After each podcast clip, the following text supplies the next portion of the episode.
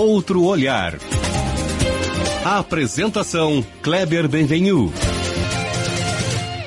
Olá, bom dia, bom dia família Bandeirantes, bom dia para você que nos escuta na intimidade do rádio ou também que nos acompanha aqui pela internet.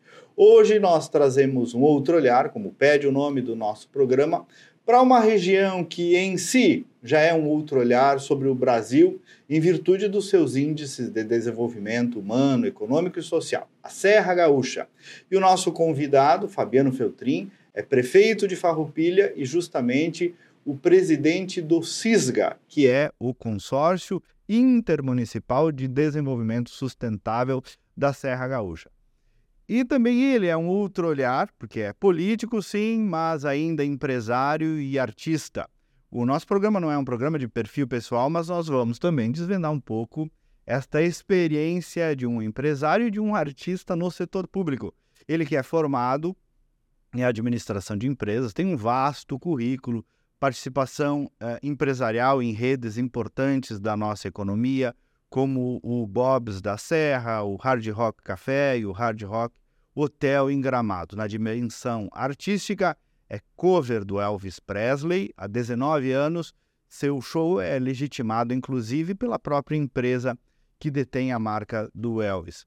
Bom dia, prefeito. Tudo bem contigo? Tudo bem, Kleber. É um prazer enorme estarmos aqui com vocês. Espero que seja bem produtivo e que a gente possa ir Maravilha. e ajudando a transformar a vida das pessoas e melhorando a qualidade de vida de todos. Soube que pegou bastante trânsito na vinda da Serra, né? Estamos em, também em transformação no sentido de novas obras. Tem muita obra acontecendo ali? É, aqui também, depois de Charlotte, tem ocorrendo obras também, então faz parte dessa dessa construção toda que está vindo de evolução e de pedagiamento, de concessões, mas faz parte também desse novo contexto. Fabiano, me conta primeiro como é que está a nossa, antes de entrar até para falar um pouco sobre Farroupilha também, como é que está a nossa Serra Gaúcha ah, em, em, termos de momento de desenvolvimento econômico e social eh, para os nativos, para investimentos de fora, ah, ligado também ao momento econômico do país. Como é que tu enxerga ali o ambiente da região, tu que és um líder regional?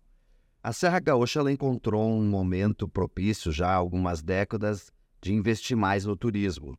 E essa situação ela se consolidou no mês de julho esse ano e eu fazia essas previsões no final de 2022 de que provavelmente o inverno de 2023 seria o melhor momento da história da Serra Gaúcha. Isso se concretizou no momento então que pela primeira vez a cidade de Gramado, por exemplo, passa a cidade do Rio de Janeiro em termos de turismo. Claro, a gente tem que avaliar que a baixa temporada do Rio e a alta temporada nossa aqui. Mas Esse é um dado relevante. É, a primeira vez a gente nunca esquece é. quando passa, né? Então, foi bastante importante aí esse contexto todo de que a gente tem essas informações de que 62% das pessoas que chegam no aeroporto de Porto Alegre se, se dirigem a Gramado, uma parte delas vão também ficam lá cinco dias em Gramado, vem um dia Bento Gonçalves, também melhora aquela região da uva e do vinho, que é a parte, a outra parte da Serra Gaúcha. Então, a gente está vivendo um momento bastante interessante. Os empreendimentos que vêm chegando, eles são de altíssimo nível, de primeiro mundo, marcas consolidadas e, e também empreendimentos internacionais com milhões e milhões de investimentos. Então, a gente está vivendo um novo cenário é, de turismo na Serra Gaúcha, que é um cenário profissional, não tem mais lugar para amadores, nem para te botar um restaurante. É algo muito profissional e que tem dado um resultado muito bom. E isso agora vai transferindo para as outras oportunidades, como vamos pegar a Caxias do Sul, que é a maior cidade da Serra Gaúcha, a segunda maior do estado, mas é a capital da Serra Gaúcha, que a gente sempre comenta. Também está chegando uma, uma, uma parte desse turismo que tem se consolidado também, cada um com as suas fortalezas, com as suas virtudes mas a Serra Gaúcha como um todo, através de Gramado e Canela, que são mais amadurecidos turisticamente, e Bento Gonçalves, que também já, já considera uma cidade é, amadurecida turisticamente, e agora a região, como Garibaldi, Barbosa, Farroupilha, Flores da Cunha, Caxias do Sul, vem aproveitando esse momento também.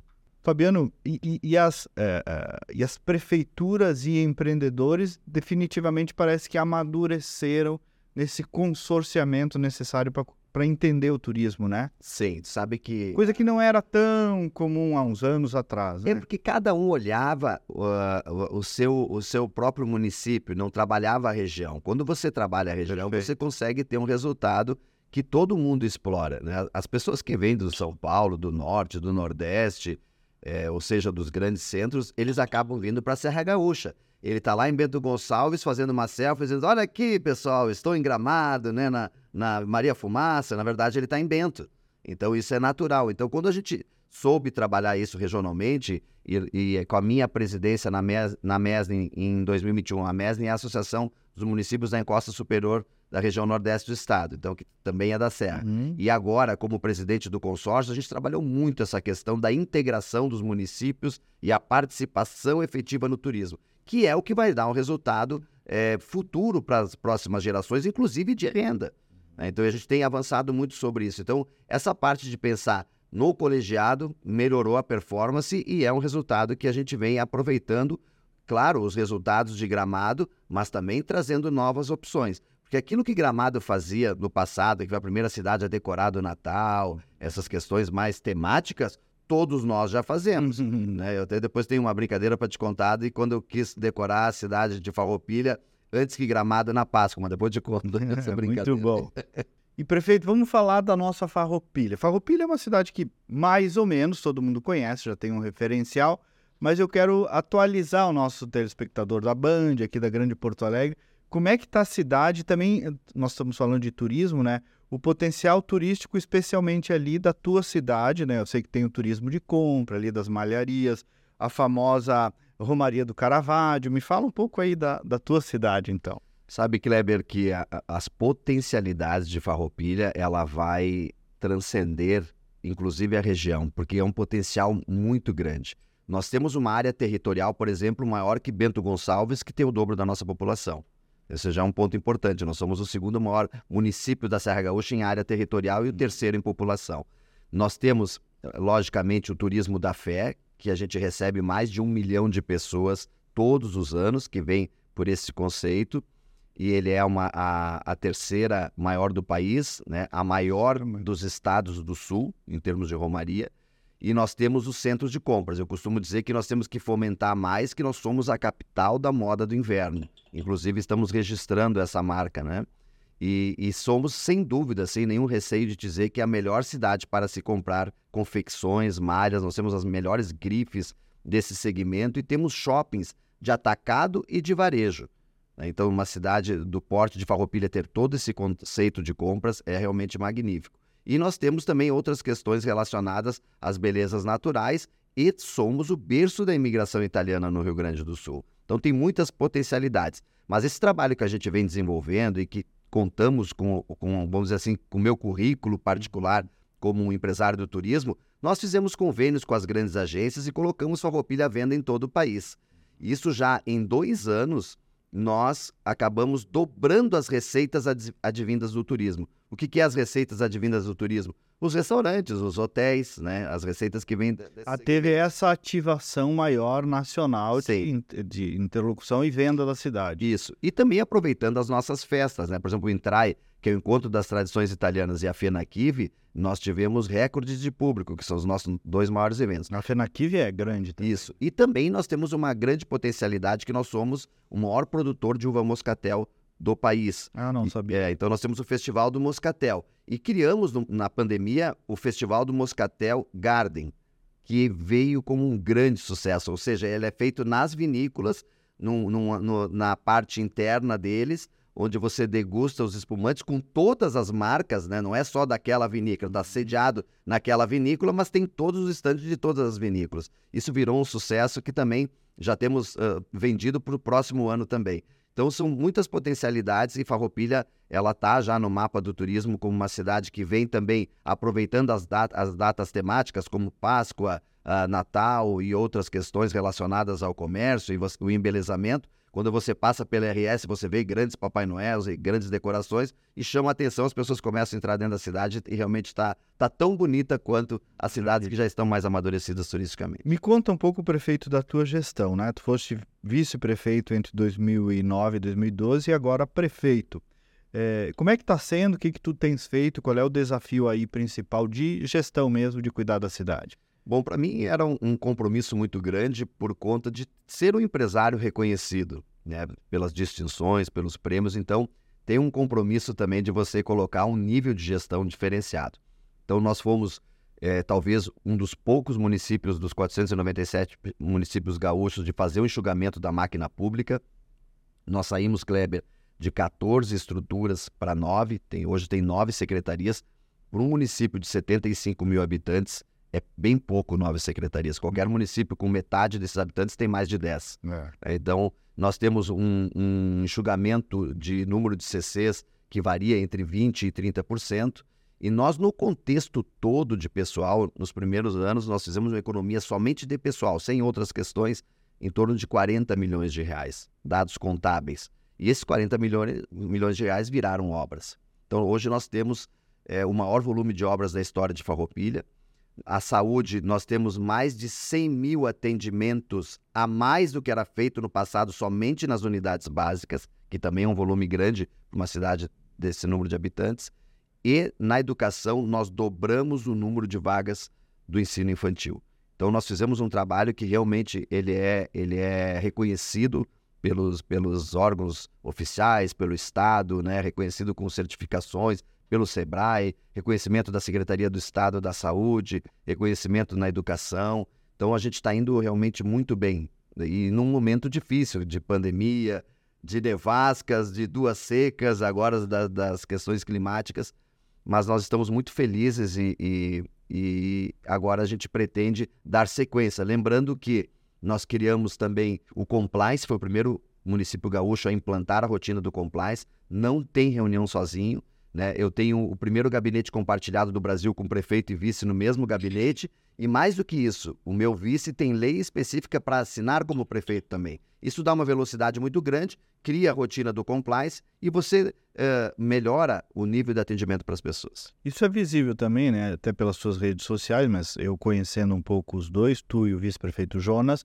vocês meio que tocam junto mesmo, né? Tu criou essa esse consórcio de gestão, digamos assim, né? Sim, e, e, trouxe isso das empresas, né? Eu tinha esse modelo de negócios junto com o meu irmão e, e, implantei isso na prefeitura e deu muito certo. Nas primeiras reuniões das associações dos municípios, só iam os prefeitos e eu sempre levando meu vice. Na terceira, quarta reunião já estava todos vice lá.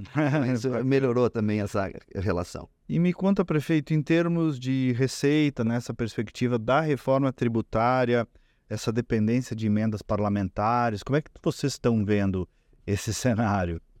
É muito triste, né, Kleber? Você tem que ir lá em Brasília, né? E aí tu, tu sabe que tu tá recebendo. Quando tu recebe a, a menor emenda, aquilo, para quem tem um pouquinho de conhecimento, que, que é o meu caso, do meu vice, tu tá recebendo mais mola.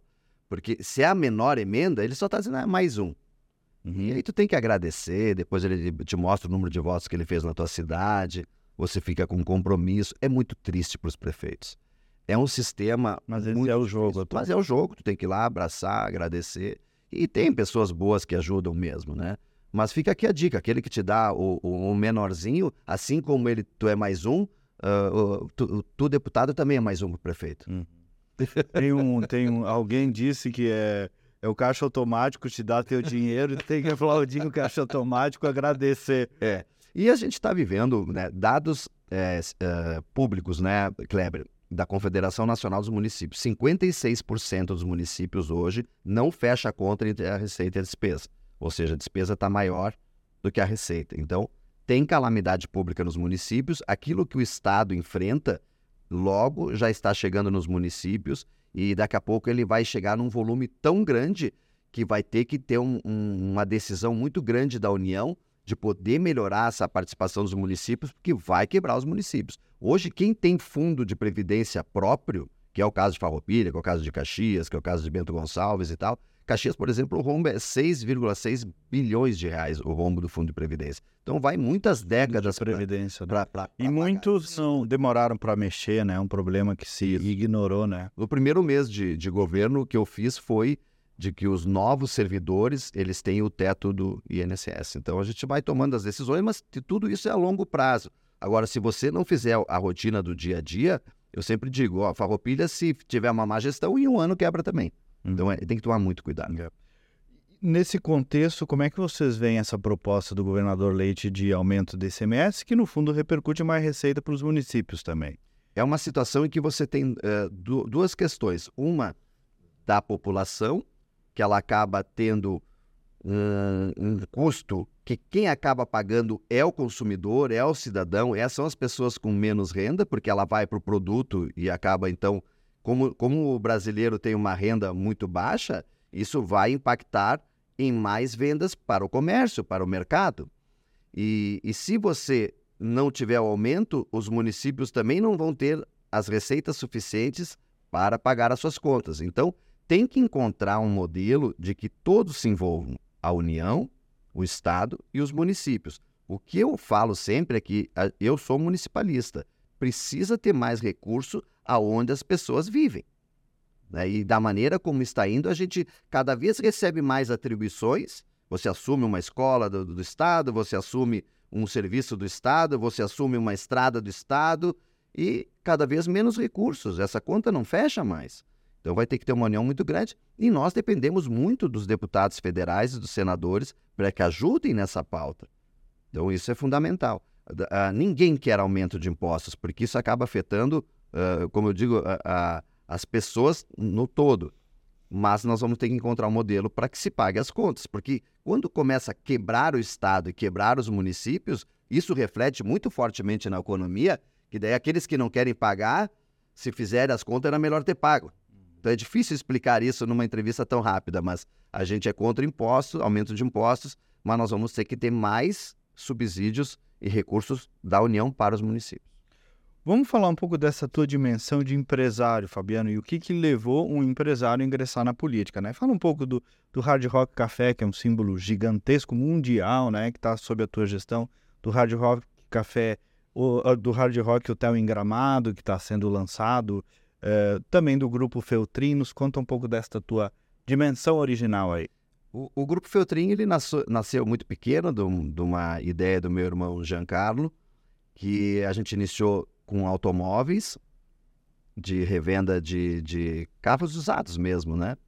E depois representante de uma concessionária Ford de Caxias, em Farroupilha. Depois nós acabamos comprando uma, uma concessionária em Bento Gonçalves ampliamos até que nós nos tornamos o maior distribuidor Ford do, do interior do estado e depois o maior distribuidor Ford do estado. Nós tínhamos Bento Gonçalves, Gramado, Caxias, caminhões, tinha uma série de farroupilha. E, e, nós também levávamos sempre em paralelo uma imobiliária, uma pequena construtora e uma imobiliária. E esses dois segmentos, eles foram muito bem, até que em 2007 a gente se desfez das concessionárias. E aí, aí nós criamos, de fato, o Grupo Feltrin, para que ele pudesse ampliar em outros segmentos, né? Com a Ford Motor Company, você sempre tem uma relação de informação. Você sabe o que está acontecendo no mundo, você tem as questões da Tem um termômetro ali Isso. direto. nós queríamos continuar tendo essas informações. Então, nós ampliamos para redes de fast food. Hoje, o Grupo Feltrin tem aproximadamente 20 empresas das mais diversas redes de fast food, tecnologia digital, é, construtora, urbanismo, uh, a questão do, das marcas nacionais e internacionais, como o Bob's, o Hard Rock, Oca de Savoia, é, bastante coisa assim, né? Então, por isso que também eu, eu tenho um período na política, mas também tenho que retornar, porque quando a gente fala do Grupo Feltrin, está falando de duas pessoas, né? Que é eu e meu irmão Giancarlo. Que são ele, quem é, que ele, toca essa banda aí. Isso, e tem a filha dele, que tem aproximadamente 28, 29 anos, que também está nos ajudando, mas eu era a parte mais comercial, então é necessário que, que se retorne. O hard rock é uma potência mundial. Nós iniciamos com o hard rock café. No primeiro ano, nós nos tornamos a maior unidade do Brasil. O segundo ano, a maior unidade da América do Sul. O terceiro ano, a maior unidade da América Latina. E a partir do quarto ano, a gente desponta entre as maiores do mundo e viramos centro de treinamento para o mundo. O que é centro de treinamento? Quando você treina um funcionário, você tem que mandar para os Estados Unidos ou para a Europa. Hoje eles vêm treinar aqui. Então nós somos uma unidade top. Com isso, também chamou a atenção da marca, que tem hoje os cafés, os hotéis, os cassinos e as arenas de shows. Chamou a atenção deles e nós, então, é, em conjunto com outros empresários, com outras empresas, estamos trazendo o maior empreendimento turístico brasileiro, que é o Hard Rock Hotel Residência Club Gramado, com 858 quartos, uma vila gastronômica de 16 empreendimentos e um mall a céu aberto, assim. Vai ser um, um maior empreendimento da história aí do, em, do Brasil e de Gramado, logicamente. Em que pé está isso, Fabiano? Qual é o momento desse projeto? Nós já estamos trabalhando nisso há aproximadamente sete anos.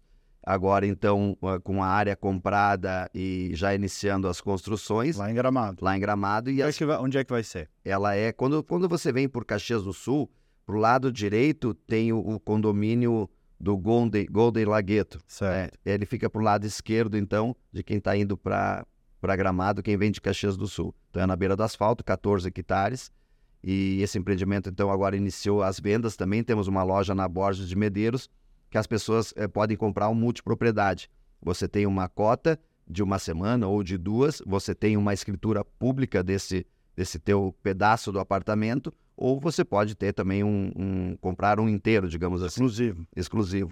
Mas esse empreendimento, então, tem outras questões relacionadas à arena de shows, estacionamentos, é, 16 empreendimentos dentro desse mall. Então, é um negócio bastante grandioso. Quando é que vocês imaginam entregar? A primeira fase no início de 2028. A primeira entrega, que daí, é, é para ter um resumo aqui, é mais ou menos a metade desses apartamentos. Interessante. Agora, me quando tu falaste aí, Passan, estou precisando voltar né, para as minhas empresas. É uma decisão tomada? Como é que está isso politicamente Sim, é uma falando? decisão tomada e A comunidade farroupilha já sabe? eles imaginam. o que, que acontece, Kleber? Uma pessoa como eu, eh, tu, tem, tu tem que saber as tuas fortalezas e as tuas fraquezas. Eu tenho uma fortaleza muito grande, que é o, o MAP, né? O mapeamento do teu perfil estratégico. Eu tenho, a longo prazo, eu, minha nota de 0 a 10 é 10. Então eu programo tudo que eu vou fazer lá na frente. Então eu já, sabendo disso tudo, coloquei o meu vice dentro do gabinete, está preparado para isso, tem todas as condições, tem a motivação necessária, inclusive, que é importante, a gente tem que querer ser também, né? Uhum, Tem alguém te colocar lá. claro. Então, esse projeto já está é, definido, né? De que o meu vice, que não é do meu partido, né? Que é do MDB. Que é do MDB, dá sequência no projeto. Então, junto dessa união de esforços para E gente. tu és do. Progressistas. Exato. Isso não significa, ah, ou sim, eh, engavetar a tua participação política, por exemplo, a 2026, porque hoje tu te eh, transformaste também num nome estadual, né? A tua dimensão política ampliou para além de Farroupilha. Isso significa eh, colocar na gaveta definitivamente a política ou não estará, estarás aberto aí para as no- novas possibilidades? A, a política está dentro de mim, né, eh, Kleber?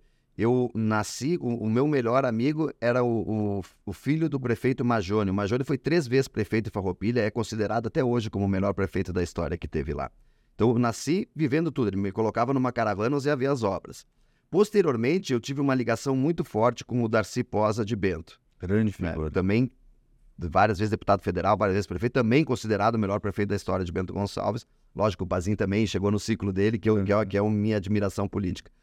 E, e eu também tive a questão da minha família. Minha mãe foi a primeira vereadora mulher de Farroupilha. Meu pai foi cotado várias vezes para ser prefeito, mas ele não gostava. Se meu pai não gostava de se dispor com ninguém. E política, tu sabe como é que é.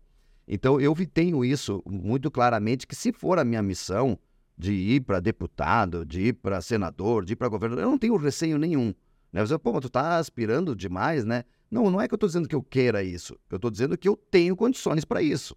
Tenho currículo para isso, tenho bagagem para isso, estudo política a minha vida inteira, tenho várias formações políticas também. E tenho também as minhas vitórias, né? Eu nunca perdi uma eleição. Então, né, a gente tem todas as condições. Mas isso tem que ser demandado pela comunidade. O que, que a Serra Gaúcha quer de mim? O que, que o Estado quer de mim? Então, depois a gente vai aguardar. Com certeza, em 2025, vai aparecer muito quem é o Fabiano Feltrin, porque vai. Você, você não consegue dizer o que você fez estando no governo. Quando você sai, as pessoas vão ver o que tu fez. E a outra questão é também de você entender o que que, o que, que as pessoas querem de ti para te ajudar o nosso Estado. E nós precisamos de empreendedores dentro da política, né? Então eu tô, tô preparado. Mas em 2025 eu tenho essa questão de nós estarmos avançando e eu vou ficar um bom tempo em Gramado, inclusive, por causa da construção.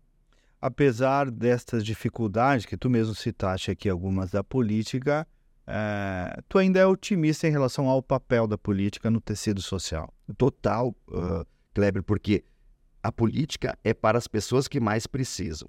O empresário é só tu desburocratizar, que ele vai fazer acontecer. É, eu acho que nós precisamos agora encontrar um modelo de enxugamento da máquina pública para que ele entregue bons serviços essenciais. O que, que é os serviços essenciais? A saúde, a educação, a segurança, aquelas questões de deixar um Estado muito inchado, isso não tem mais como fazer.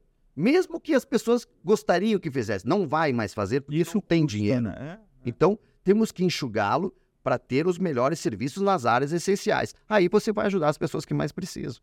Né? Então eu tenho esse conceito de que é através da política e incentivo à economia que nós vamos dar a volta. Mas não vejo muito isso acontecendo, sabe? Eu, tá, eu pelo contrário. É, então eu, eu acho que eu posso ajudar. Então eu tenho, mas tem que ter mais pessoas pensando como nós. E me conta, por fim, desta tua dimensão artística, que se bobear, a mais interessante de todas, né? Pelo menos, pelo menos do ponto de vista lúdico, né? É, que é, que é essa, essa tua, esse teu desempenho como cover do Elvis. Como é que surgiu isso? Como é que me dá essa Bom, primeiro vamos, vamos, ter que explicar, né, Kleber? É. Que eu tô com o cabelo grisalho é. porque eu fiz um transplante capilar justamente por causa dos shows do Elvis. Para continuar mais parecido com ele. É, eu acho que é, é uma questão que tu, tu tem que ir compreendendo. O que vale nisso foi a atitude, porque eu não sabia nada e me convidaram para fazer um show, cantar uma música do Elvis. Aí, isso quando? Isso foi em 2004, 2004, 2005. E eu tinha, vamos dizer assim, um sonho antigo, que lá na minha infância, na adolescência, eu queria montar uma banda, a gente comprou todos os instrumentos, não deu certo, a gente não conseguiu se apresentar em lugar nenhum. E o meu irmão disse: vende isso aí, vamos comprar mais um carro para botar para vender. né? E, foi o que aconteceu. E foi um sonho frustrado. Quando eu fui me apresentar pela primeira vez, uh, as pessoas não queriam que eu saísse do palco. E nesse mesmo dia, quando eu desci do palco, um, um superintendente do Banco do Brasil me disse: Olha, eu quero o teu show sábado que vem. E eu, tinha, eu não tinha um repertório ainda. Foi uma, uma, uma, uma, uma apresentação pra, de brincadeira. Nós tivemos que ensaiar toda aquela semana para fazer o show pro Banco do Brasil, porque o cachê era muito bom. E os músicos dependem disso, né? Já gerou negócio, já despertou empreendedor aí. E eles viram em mim a solução para a banda deles, né? É. é deles que acabou sendo minha depois. Então a gente, daquele período até, até antes de eu ser prefeito, eu nunca parei. Eu cheguei a fazer uh, durante muitos e muitos anos em torno de 15 shows por mês. Ai, bastante. É bastante, chegar a fazer. Virou um negócio Sim, também. Chegar a fazer num sábado três shows. Né? E, e aí percorri o mundo, né? Fiz 1.500 apresentações em, em, em 19 anos no, no Brasil e em vários lugares do mundo, vários lugares do mundo. Foi aí que eu ganhei, ganhei o concurso de melhor cover de Elvis Presley da América Latina. América Latina. Ganhei um concurso com o hard rock, eu era um apaixonado pelo hard rock. E, e, esse contrato me dava a condição de me apresentar nas casas, nos cafés e nos hotéis do hard rock. Como é que faz para levar esse negócio para o Brasil. Pro Porque as coisas se misturam, né? O político, o artista, o empreendedor. Sim. Foi. O Bob's foi igual. Eu fui fazer uma convenção do Bob's no Rio de Janeiro, conheci a marca, mas como é que não tem isso na Serra Gaúcha, né? Aí depois falei com, com o presidente, digo, olha, eu, eu, eu, sou empresário, então, ah, não, sabia e tal. Na mesma semana eu assinei contrato, trouxemos a marca para. Então, o, o, show do Elvis me abre muitas portas também. Né? Eu tive essa, essa condição de também performance de negócios. Mas a carreira ela é muito profissional, eu sustentei minha família por muito tempo, porque empresário sabe, tu, tu, tu acaba nem tirando dinheiro da empresa, né? Tu tira lá um pequeno prolabore. Que então... tu leva para casa é bem é, menos do que parece. Eu sempre... Muito de shows de Elvis e das minhas palestras também, né? as minhas palestras, eh, que foi a última que foi denominada Um Novo Mundo, Uma Nova Vida, ela percorreu o país inteiro também. Mas ainda antes sobre o Elvis, é... imagino que tu seja admirador dele. O que, que o Elvis tem de diferente para ser ter se tornado essa figura mitológica, Fabiano? Ele foi o primeiro em, em, quase tudo, né? Os artistas dizem isso, né? O Elvis foi inovador em tudo. Então, primeiro que ele levou as multidões para os shows de rock and roll. Aquele, aquela, aquelas danças dele chamam muita atenção, além do, da voz, das músicas, etc. Depois ele foi o artista mais bem pago de Hollywood, dos cinemas. Depois ele criou o primeiro acústico do mundo, com aquela roupa de couro preto e tal. Aí depois ele foi o primeiro artista a se apresentar com orquestra, com maestro. Então foram muitas questões relacionadas à inovação. Só que o Elvis tinha uma coisa, ele era muito carismático e tratava todos os fãs como se fossem clientes. Isso faz parte da minha palestra também. Uhum. e qualidade artística? Não, qualidade musical? É, ele, cada, cada música, cada take, né, para gravar uma canção que as pessoas levam lá, sei lá, 10, ele demorava uma tarde inteira. Ele era ele era criterioso. E essa coisa do cover em qualquer área artística e musical, às vezes é meio caricata, né? Como é que foi fazer esse equilíbrio em transformar isso numa num modelo aceitável, inclusive pelos fãs? Sim, isso é bem importante. É a profissionalização, né, Kleber? É de você ter o, ensaio de voz, de canto, de inglês, é, de você fazer as coisas certas que não fique caricato, de você ter, por exemplo, os trajes são feitos pelos mesmo, pelo mesmo alfaiate que fazia para o próprio Elvis. Cada traje desses custa 40, 50 mil reais. Ah, desse Leva jeito. Um ano para ficar pronto. Então, é altíssimo nível. Hoje eu tenho lá em Farroupilha o Stone Hall, que é um complexo garden turístico, né? Um complexo turístico com vários empreendimentos. Lá dentro tem um museu é, que conta a história do Elvis desde que ele nasceu até a sua morte, que é algo que só tem é, em, em Graceland, na casa dele. Então, é muita profissionalização. E é muito investimento também. Uhum. Né? A gente levou como algo, como negócio. Então, tem isso também. E essa dimensão do artista eh, e o risco de não ser bem interpretado na política, né? um candidato a prefeito, que é cover do Elvis, como é que tu criaste esse equilíbrio também e, e para a comunidade compreender essas tuas várias dimensões? É, a oposição, então, batia, né? No Elvis. Só sabe fazer show, né? Ah, batia Um, como é, demérito. é um palhaço de circo, aí, sei lá. E eu fui para a eleição de vice com a Suíça e o meu topete, porque eu, eu, eu, eu tinha show quase todos os dias. Aquele era tu. Então eu sempre fui assim. Então a minha primeira experiência como vice né, foi muito bem reconhecida como, como Elvis. E, e quando eu fui para prefeito, eu fui como Elvis. É o prefeito Elvis.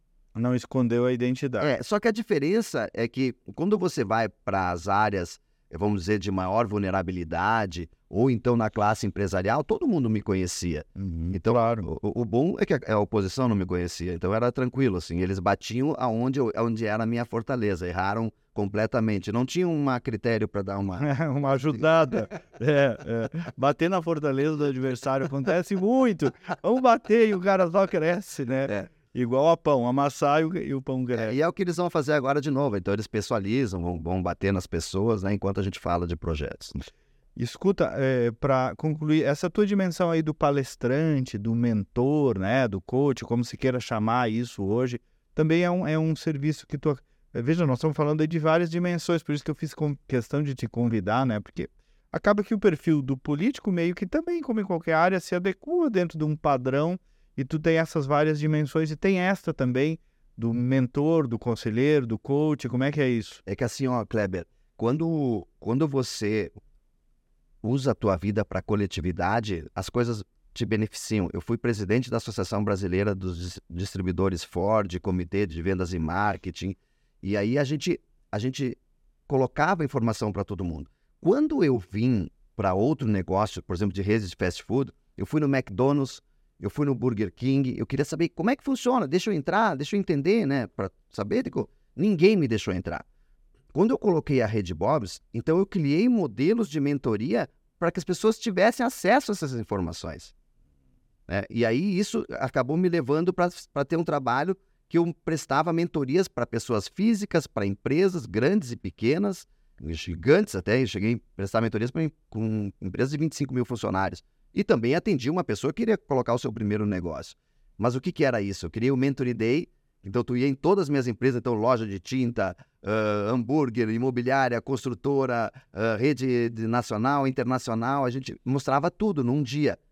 Né? E, e o que, que é isso? Você coloca as informações para as pessoas que estão disponíveis, na verdade. Se tu for pesquisar, tu encontra as informações. Só que tu está em loco mostrando como É funciona, diferente, né? qual o padrão. Porque o padrão das grandes redes internacionais podem e devem ser colocados no X da esquina. Se você levar os padrões a É sério, gestão, né? é gestão. Né? Nós temos aqui, por exemplo, em Porto Alegre, que eu cito como exemplo, o, o Cachorro do Rosário, né? que virou uma, uma franquia, né? E, e- e tudo isso são situações em que tu pode fazer do teu negócio pequeno ficar grande, porque todos os negócios iniciaram pequeno. O maior empregador hoje de Farroupilha iniciou num porão, que a gente chama. Hum. Hoje ele é o maior empregador de Farroupilha. Então tem essas coisas que a gente quer é, colocar a informação para todos. Perfeito. É a velha e boa lei da reação, né? Hum. Já tão pesquisada. Meu caro, é, nós estamos em dezembro já, né? Chegando no final do ano, queria ouvir deste mentor, prefeito, artista e empreendedor uma mensagem para o nosso ouvinte, telespectador da Band, sobre a virada do ano, a retomada da energia, né? De cada um de nós. Eu penso, Kleber, que nós teremos um excelente ano em 2024.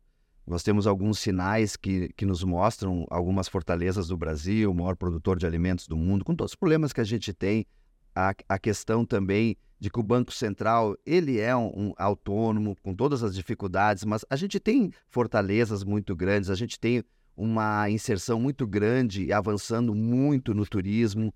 Nós temos questões que temos também que são relacionadas ao povo, ao jeito do brasileiro. O brasileiro é um povo que dialoga, que debate, que discute, mas ele é acolhedor. Quando a gente fala de que as pessoas visitam o Brasil e gostam, é porque nós somos um povo que sabe receber. Então eu acredito muito no nosso futuro, acredito nessa nova missão também de cada um de entender mais um pouquinho sobre a coletividade, por mais que as pessoas digam, ah, não, mas a pandemia piorou, as pessoas ficaram malucas. Não, é um processo de amadurecimento espiritual e tudo é um contexto de vida pela coletividade. Eu entendo que nós somos um povo a dar exemplo para os outros, inclusive. Então eu estou muito otimista para o ano de 2024 e para o futuro também. E da e a gente melhorar a educação. Né? Eu fui o primeiro município a trazer agora da Serra Gaúcha a sala Google, para a gente ter mais experiências para que esse jovem também saiba da sua responsabilidade futura. Porque se nós não cuidarmos da educação, nós não vamos ter um, uma população e uma cidadania melhor. Então, eu acredito muito no futuro e, e quero fazer parte dessa construção também. Então, estou muito otimista. Muito bem. Eu vou pedir para nossa técnica colocar de fundo o som do Elvis, porque parte dos ouvintes devem ter ficado com saudade dele. Enquanto nós vamos encerrando o programa, te agradecendo, Fabiano, desejando feliz ano novo para ti, para tua família, para a comunidade Farroupilha, para o Jonas, para todo mundo. Uh, os ouvintes da Bandeirantes podem acompanhar pelas redes sociais a íntegra do nosso programa, que tem um pouco mais do que os 30 minutos que vocês acompanharam aqui. E nós voltamos no próximo sábado com mais uma edição. Até lá, bom dia, bom final de semana.